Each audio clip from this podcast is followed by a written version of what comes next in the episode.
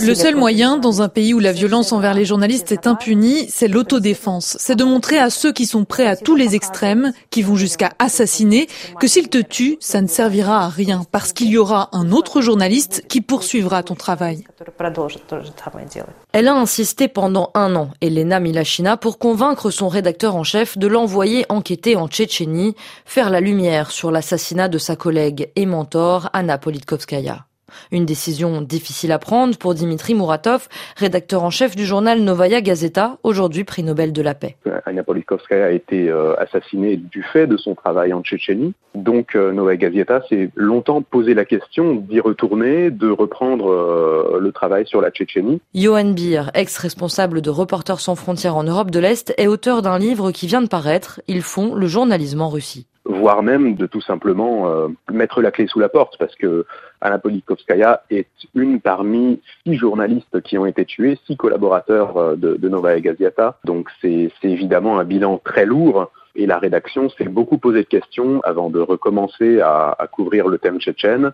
Ce qu'incarne Elena Milachina, c'est évidemment un, très grand courage et une ténacité à toute épreuve et euh, elle incarne également une partie de, ce qui se fait de mieux en Russie en termes de journalisme d'investigation et euh, de journalisme euh, attaché au, côté humain, attentif aux conséquences des révélations et des publications sur les protagonistes des histoires.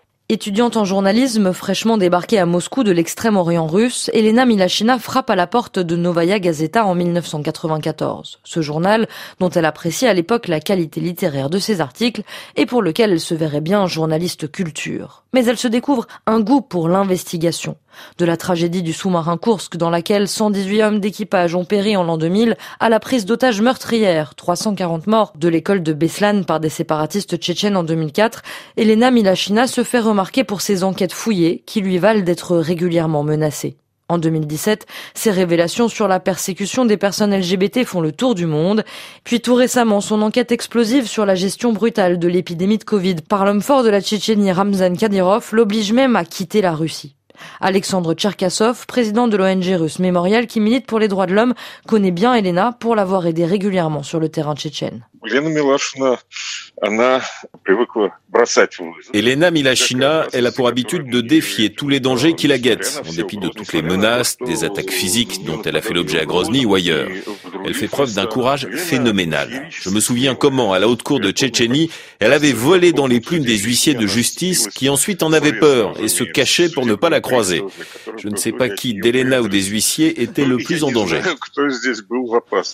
Loin d'être une tête brûlée, cette journaliste méticuleuse veut tout savoir mais fait très attention à la protection de ses sources. Son travail, Elena Milachina ne pourrait pas le faire seule, insiste-t-elle souvent. Tout est discuté en équipe avec la rédaction de Novaya Gazeta qu'elle considère comme sa famille, elle qui a renoncé à avoir des enfants par peur de les mettre en danger.